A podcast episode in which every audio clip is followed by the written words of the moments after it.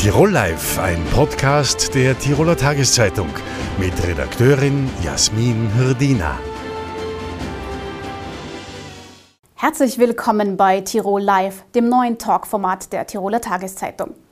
Schaffen wir die Klimawende noch oder haben wir die Abzweigung schon verpasst? Darüber sprechen wir heute mit Katharina Rogenhofer. Sie ist Mitbegründerin von Fridays for Future Österreich und Sprecherin des Klimavolksbegehrens. Frau Rogenhofer, Sie sind uns aus Wien zugeschaltet. Schön, dass Sie sich Zeit nehmen. Vielen Dank. Danke für die Einladung. Vor gut zweieinhalb Jahren hat Greta Thunberg die erste weltweite Klimademo ausgerufen. Die Klimabewegung hat mit Fridays for Future neuen Aufwind bekommen. Was hat sich denn seither getan? Wie zufrieden sind Sie denn mit der Klimapolitik? Also ohne Fridays for Future, das muss man mal festhalten, wäre wahrscheinlich im Klimaschutz gar nichts passiert in den letzten drei Jahren. Was wir geschafft haben, ist tatsächlich, dass jetzt sich alle dazu äußern müssen. An dem Klimaschutz kommt man also nicht mehr vorbei. Es gibt jetzt eine Kommissionspräsidentin von der Leyen, die sich an der Spitze der EU hinstellt und sagt, Klimaschutz ist wichtig. Ähm, es gibt auch eine Staatengemeinschaft, die verstanden hat, dass man an dem Thema nicht mehr vorbeikommt. Genauso in Österreich mussten sich ähm, damals in der Nationalratswahl alle zu dem Thema äußern. Das ist aber auch wieder das Problem. Wir sind jetzt ins Reden gekommen und vom Reden noch nicht genug ins Tun. Das sieht man jetzt auch an den ähm, nationalen und internationalen Emissionen. Die steigen weiter. Corona hat zwar eine ganz kurze Pause gebracht, aber dabei haben wir noch viel zu hohe Treibhausgasemissionen. Und die müssen jetzt runtergebracht werden. Da sind die Staaten aufgefordert, auch wirklich Maßnahmen auf den Boden zu bringen. Und von denen sehen wir noch zu wenig.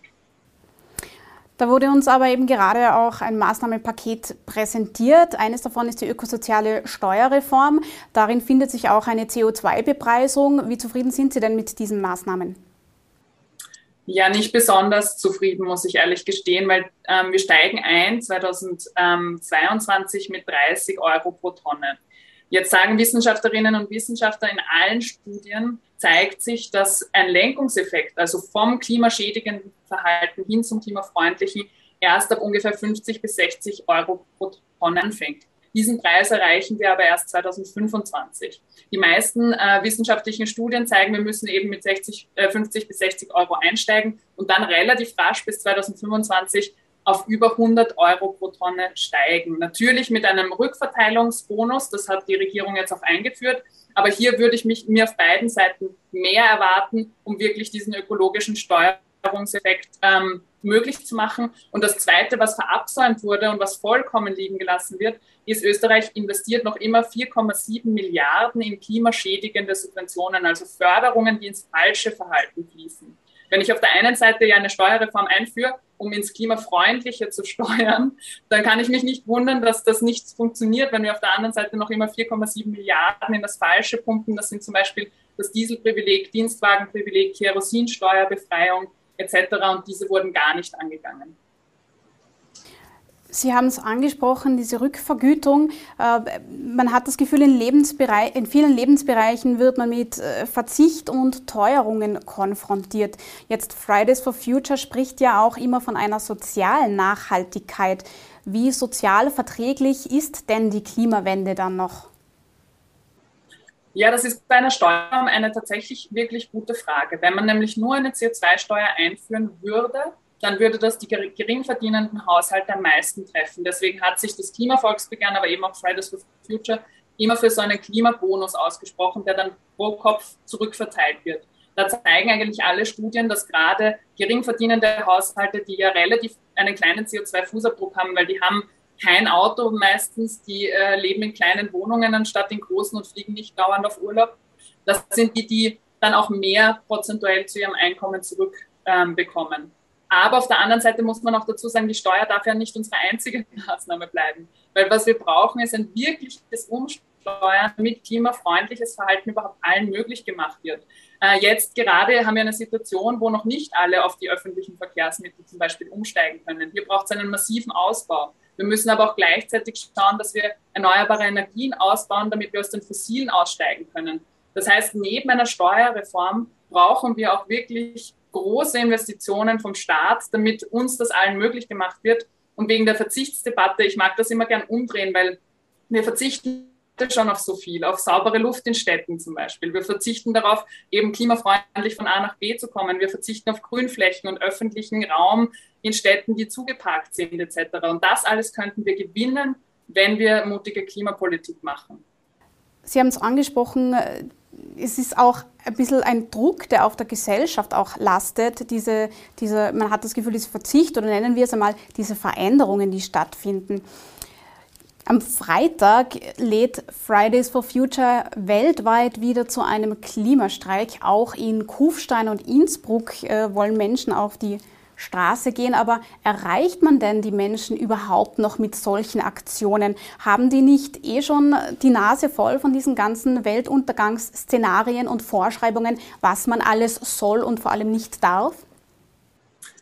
Ich habe das Gefühl, man erreicht sehr viele Leute damit. Das hat man gesehen beim letzten weltweiten Klimastreik, der ist ja nicht allzu lang her. Da sind ganz viele Leute wieder auf der Straße aktiv geworden und man sieht ja genau nach so einem Sommer mit Überflutungskatastrophen in Deutschland, aber auch in Österreich, Waldbränden, in, ähm, in Griechenland und der Türkei, dass die Klimakrise in Österreich, in Europa schon angekommen ist. Wenn ich mit Landwirtinnen und Forstwirten rede, die arbeiten unter freiem Himmel. Die wissen genau, dass die Klimakrise ein großes Problem darstellen wird und heute schon darstellt. Und ich glaube, was wir wirklich brauchen, sind eben die politischen Hebel. Da geht es nicht darum, dass jede äh, alleinerziehende Mutter eine Investigativrecherche wegen jeder Tomate im Supermarkt anfangen muss, sondern dass die Politik endlich handelt und uns die Möglichkeit überhaupt gibt, klimafreundlich, sauber, lebenswert zu leben. Und das kann sie nur mit Gesetzen und eben äh, die sind überhaupt noch nicht äh, gemacht worden. Und jetzt wird die Verantwortung oft abgeschoben auf den Einzelnen, die Einzelne. Wir müssen verzichten auf irgendwas. Aber eigentlich braucht es eine, eine Bekenntnis der Politik, endlich aus Öl, Kohle und Gas auszusteigen und in die erneuerbaren Energien einzusteigen. Politische Bekenntnisse gibt es mehrere. Bis 2040 soll Österreich klimaneutral werden. Bis 2030 soll Energie aus erneuerbaren Quellen stammen.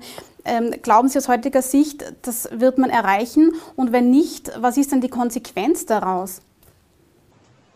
Ja, Sie haben es ein bisschen schon angesprochen, die Weltuntergangsszenarien. Ähm, jetzt gerade, wenn wir wirklich nichts ändern, steuern wir auf eine Welt zu, die drei bis vier Grad wärmer sein wird.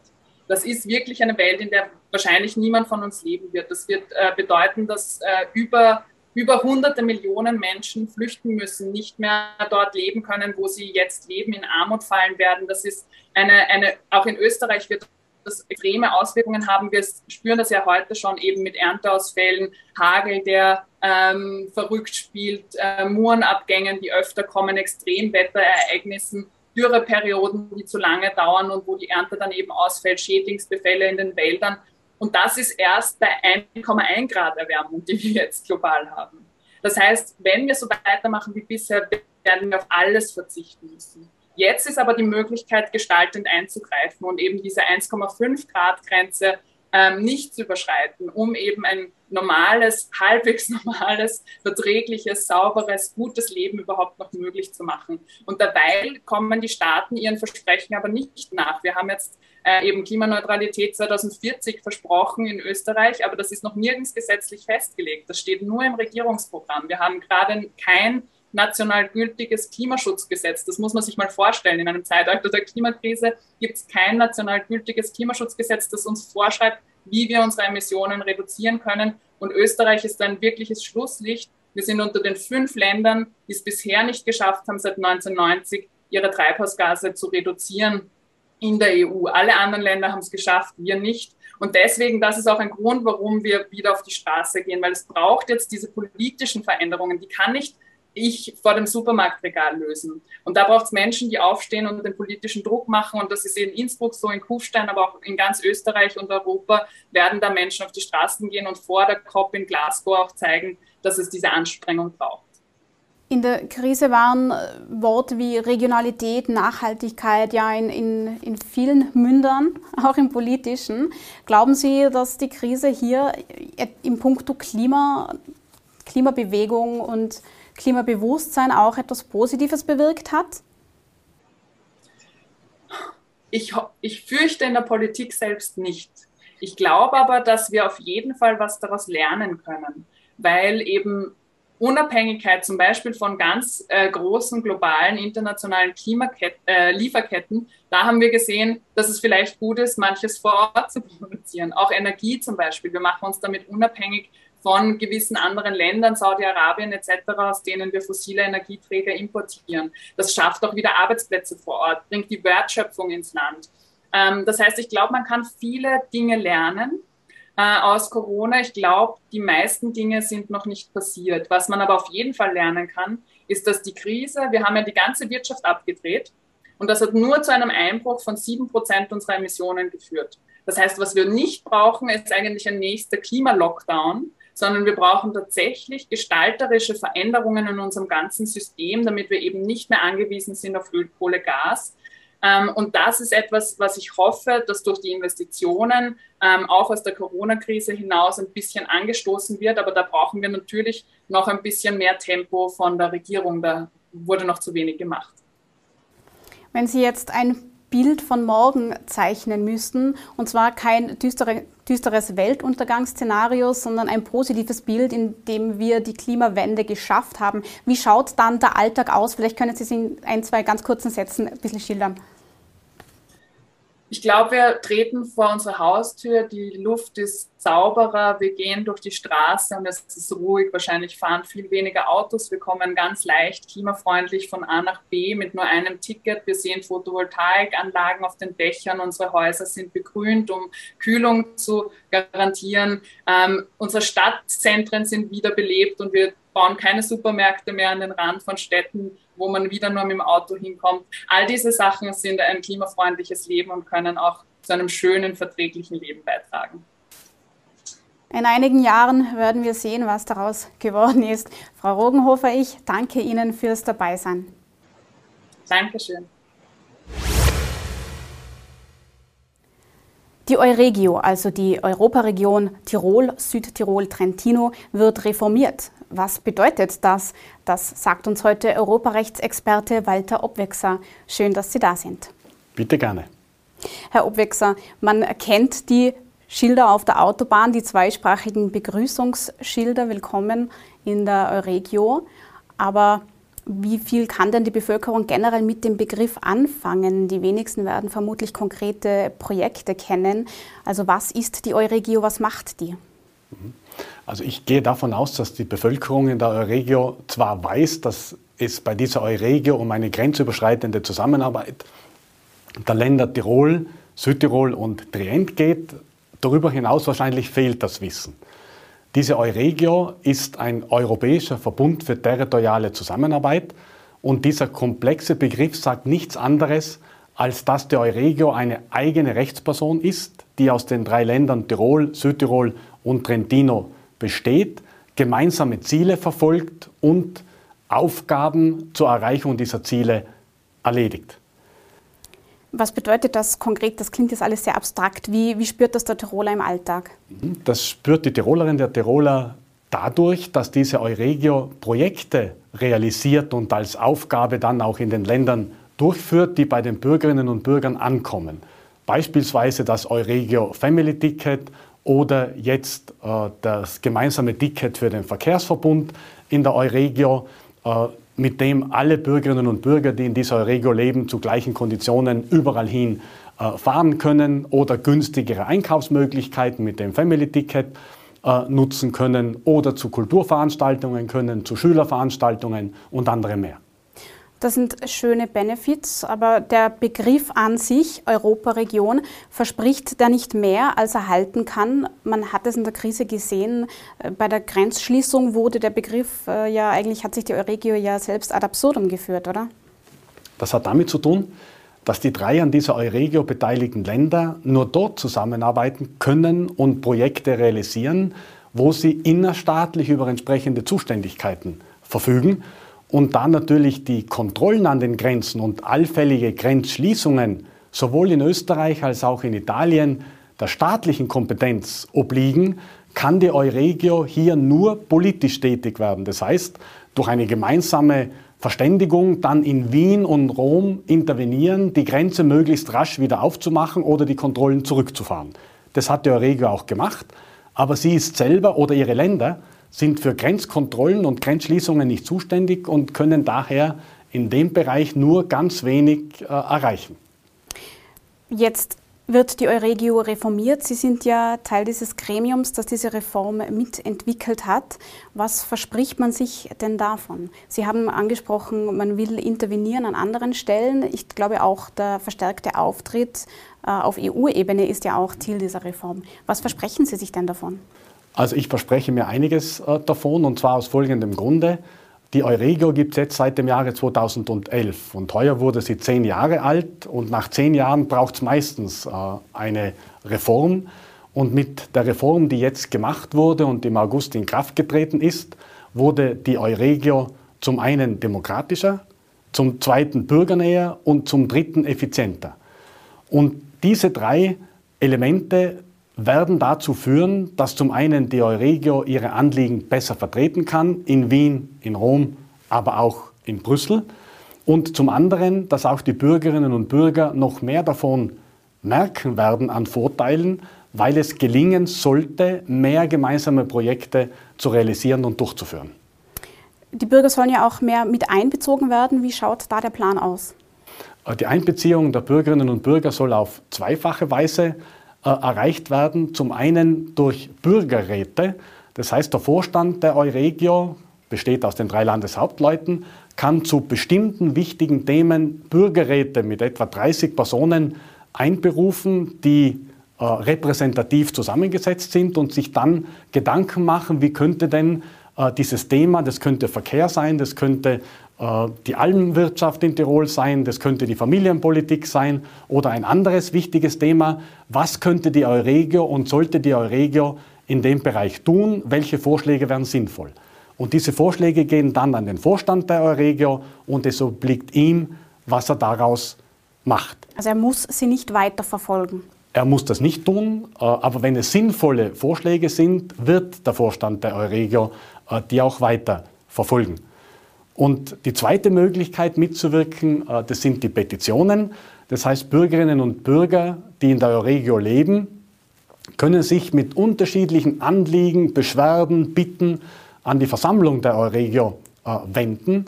Und äh, die Versammlung wird sich dann damit auseinandersetzen, mit diesen Bitten, Beschwerden, Anregungen und entsprechende Schritte setzen. Auch da gilt, sie muss das nicht tun, sie können es auch liegen lassen, aber sie wird ganz sicher sich mit diesen eingehenden Petitionen befassen, sich damit auseinandersetzen und, wo es für sinnvoll erachtet wird, entsprechende Maßnahmen ergreifen. Ein grenzüberschreitendes Anliegen ist auch das Thema Wolf. Mit dem, mit dem gestrigen ähm, Landtags Beschluss wurde nun eine Basis für den Abschuss eines bestimmten Individuums gelegt. Nun ist dieses Tier aber auf EU-Ebene streng geschützt. Äh, wie realistisch ist es denn, dass der Schutzstatus in einer Alpenregion gesenkt wird? Rechtlich möglich, politisch schwierig. So würde ich das kurz äh, zusammenfassen. Sie haben es schon erwähnt, äh, der Wolf unterliegt, wie andere Tierarten auch, die in den 80er Jahren vom Aussterben in Europa bedroht waren, einem ganz strengen Schutz. Und eine Entnahme solcher Tiere, wie eben äh, beim Wolf, ist nur möglich, wenn zwei Voraussetzungen erfüllt sind. Zum einen alle anderen möglichen Maßnahmen ergriffen, sind insbesondere Herdenschutzmaßnahmen, und zweitens der günstige Erhaltungszustand dieser Tierart im betreffenden Mitgliedstaat äh, nicht beeinträchtigt wird. Und dieser günstige Erhaltungszustand wird derzeit auf die Mitgliedstaaten bezogen, obwohl das in der Richtlinie gar nicht drinsteht. Und daher ist es kaum möglich, einen Wolf, ein Problemtier, zu entnehmen, weil wenn wir das auf Österreich umlegen, haben wir keinen günstigen Erhaltungszustand derzeit und damit dürfte die Entnahme schon gar nicht erfolgen. Deshalb kommt es in Zukunft darauf an, schrittweise diesen Schutzstatus des Wolfes zu reduzieren, nicht aufzuheben, das ist ganz wichtig, sondern nur leicht zu reduzieren. Und die erste Möglichkeit wäre, den günstigen Erhaltungszustand nicht auf Österreich zu beziehen, sondern auf eine homogene Region, zum Beispiel den Alpenraum. Damit würde eine Entnahme leichter möglich. Und der nächste Schritt wäre, den Wolf vom strengsten Schutzregime im Anhang 4 in das weniger strenge im Anhang 5 zu übernehmen so wie es manche Mitgliedstaaten, zum Beispiel die Finnen für die Rentierzucht oder die Griechen, die Spanier und andere schon haben. Das sollte angestrebt werden, ist rechtlich möglich, politisch allerdings schwierig. Welche Rolle kann denn die Euregio dabei spielen?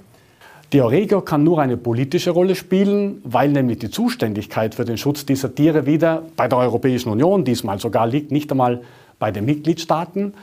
Daher kann die Euregio nur sich auf eine möglichst gemeinsame Position einigen und diese Position dann nach Wien, nach Rom weitertragen, dort mit Nachdruck vorbringen und in diesem Fall auch in Brüssel entsprechend gemeinsam auftreten, um eine Veränderung dieses Schutzstatus im Alpenraum zur Weitererhaltung der wichtigen Alpenwirtschaft zu erzielen.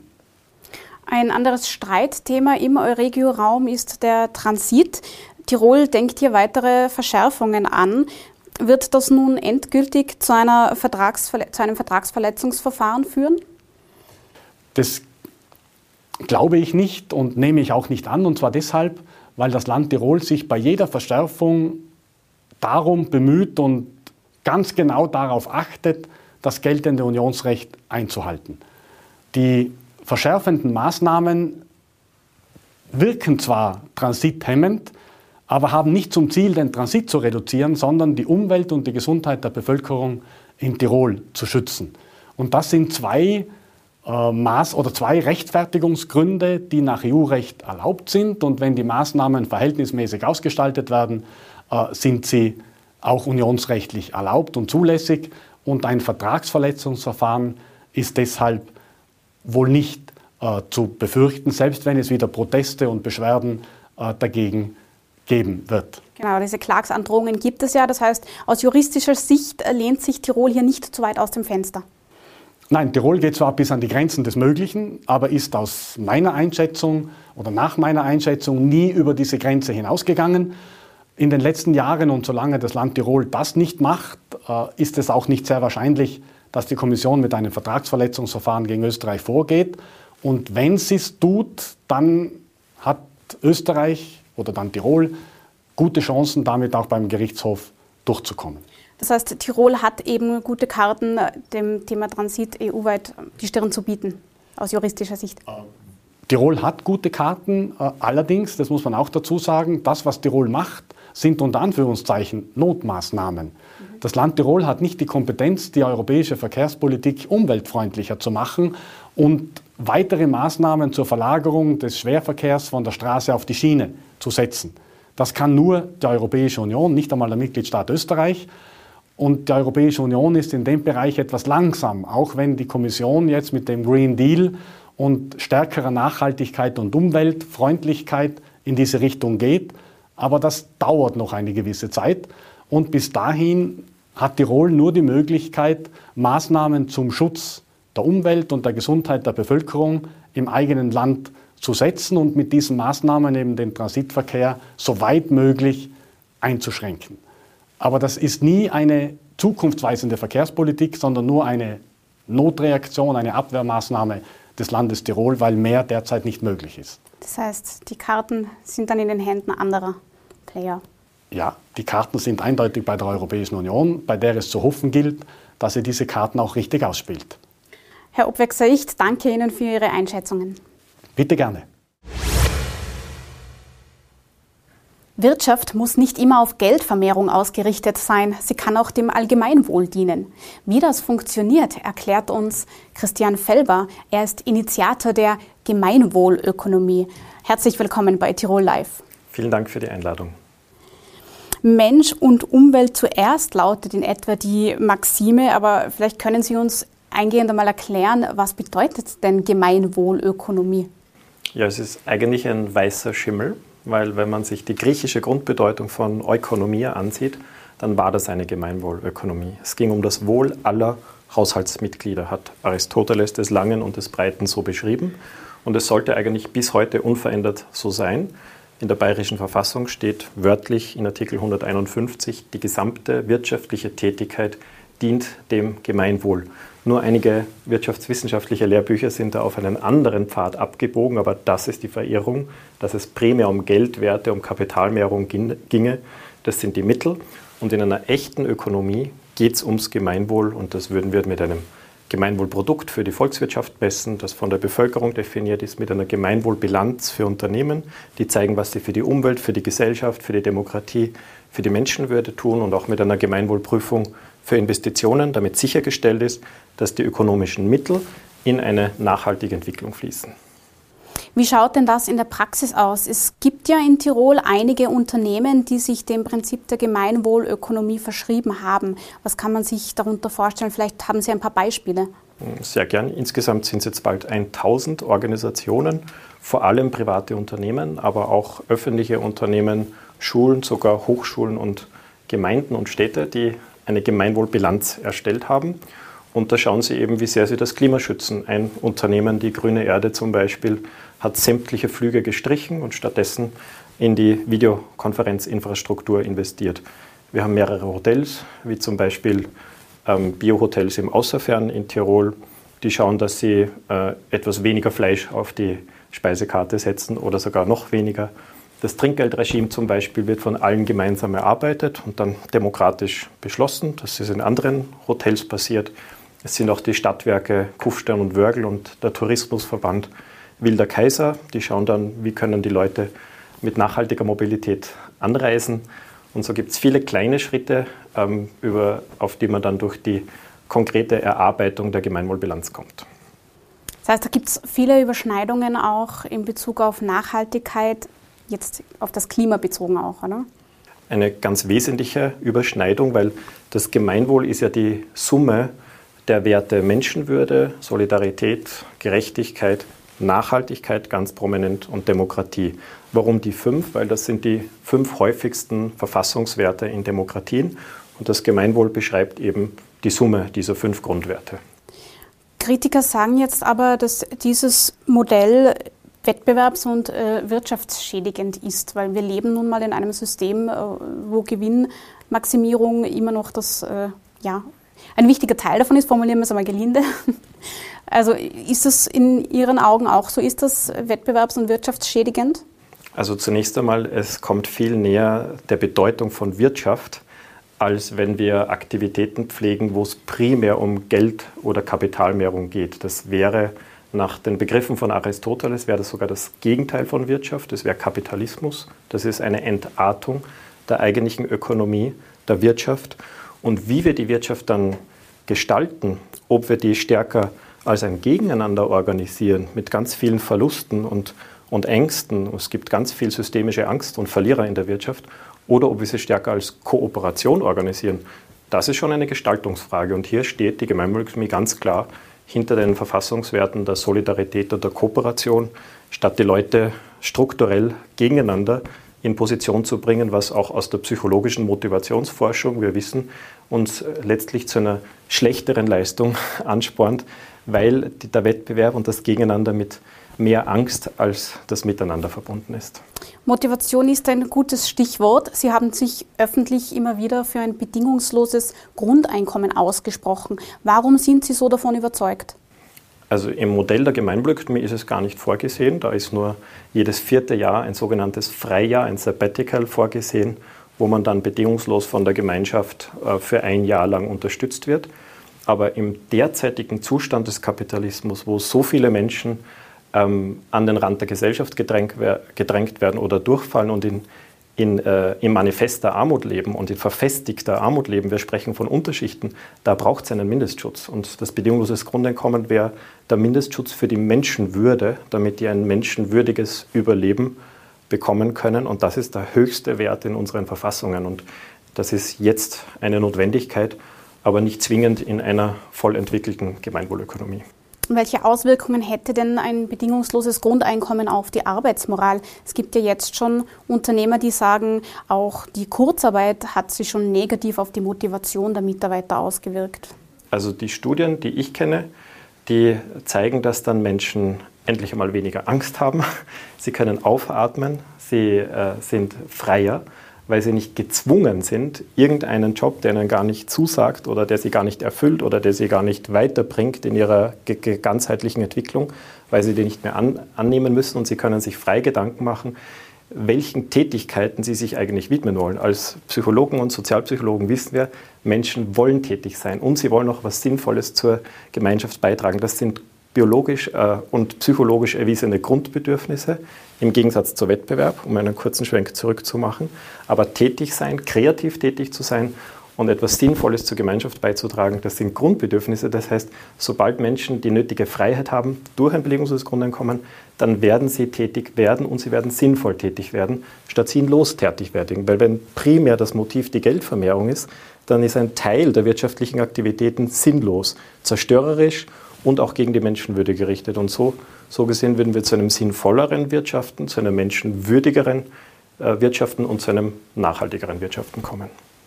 Aber glauben Sie nicht, dass dann bestimmte Berufsgruppen, dass es dann dafür kaum Freiwillige gibt, die diese, diesen Weg noch einschlagen und diese Jobs noch ausführen wollen? Und das fände ich aus, sehr, sehr gut, wenn es zum Beispiel niemanden gibt, der acht Stunden am Tag an einer Kopiermaschine steht oder der äh, Fleisch in einer Massentierhaltung zerlegen muss. Das finde ich wirklich einen Fortschritt für die Menschheit, wenn so sinnlose Jobs wegfallen würden.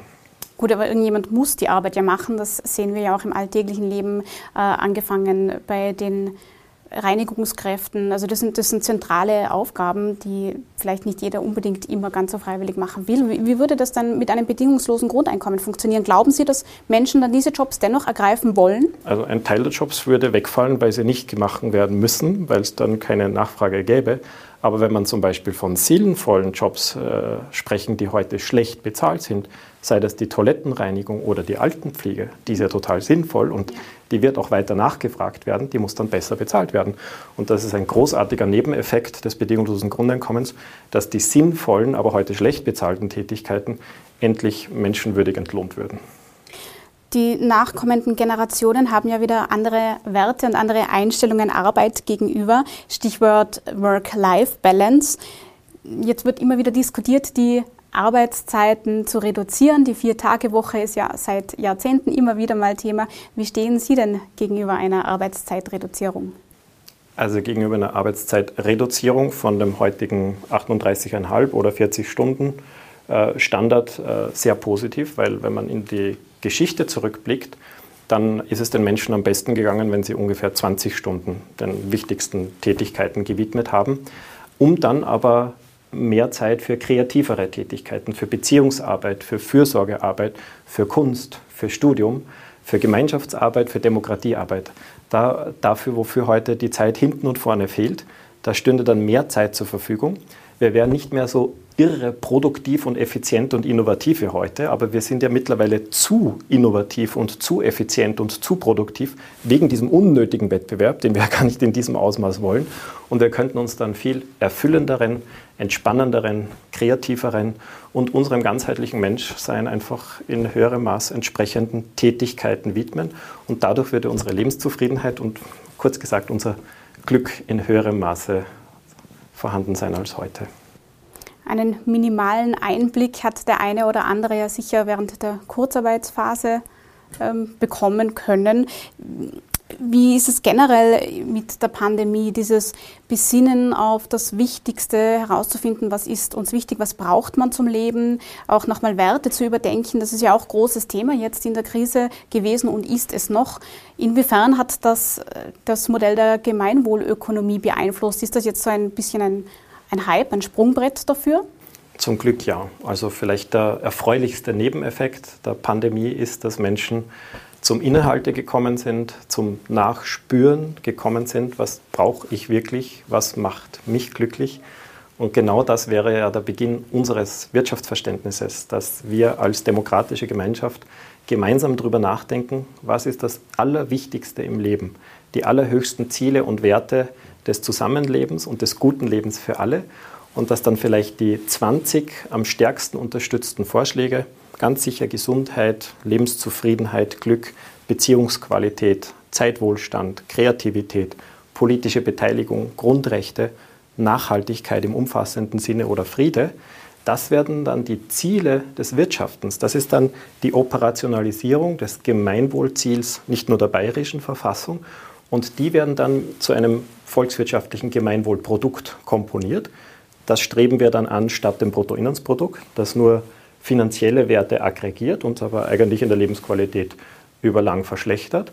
Und die Unternehmen werden dazu angereizt und dafür belohnt, wenn sie etwas zum Wachstum des so definierten Gemeinwohlprodukts beitragen. Das wäre nach neueren Begriffen eine Gemeinwohlökonomie, aber eigentlich wäre es die ursprünglich gemeinte Ökonomie. Wohin können sich Unternehmen, Gemeinden, sonstige private Interessierte wenden, wenn sie da jetzt Blut geleckt haben? Also die Initiative ist vor elf Jahren in Österreich, in Wien, Niederösterreich, dann noch rasch Bayern, Tirol und Südtirol entsprungen. Und äh, mittlerweile sind wir in 33 Staaten unterwegs und in Österreich gibt es in jedem Bundesland eine Regionalgruppe. Das wäre die Regionalgruppe Tirol, an die man an den Verein, den Förderverein kann man sich wenden. Da sind schon 30 Unternehmen dabei, die die Bilanz gemacht haben. Es sind auch Kommunen aufmerksam. Wir haben zwei LEADER-Projekte und auch öffentliche Unternehmen, Bildungsinitiativen. Einfach an den Tiroler Förderverein sich wenden und da sind alle Wirtschaftsbetriebe, alle Gemeinden und politischen Gebietskörperschaften und alle Bildungseinrichtungen, natürlich an erster Stelle alle Privatpersonen herzlich willkommen. Wunderbar. Herr Felber, ich danke Ihnen für die Einblicke. Sehr gerne. Danke für die Einladung. Im Namen des gesamten Teams der Tiroler Tageszeitung auch Ihnen danke für Ihr Interesse. Bis zum nächsten Mal. Klicken Sie wieder rein. Tirol Live, ein Podcast der Tiroler Tageszeitung. Das Video dazu sehen Sie auf tt.com.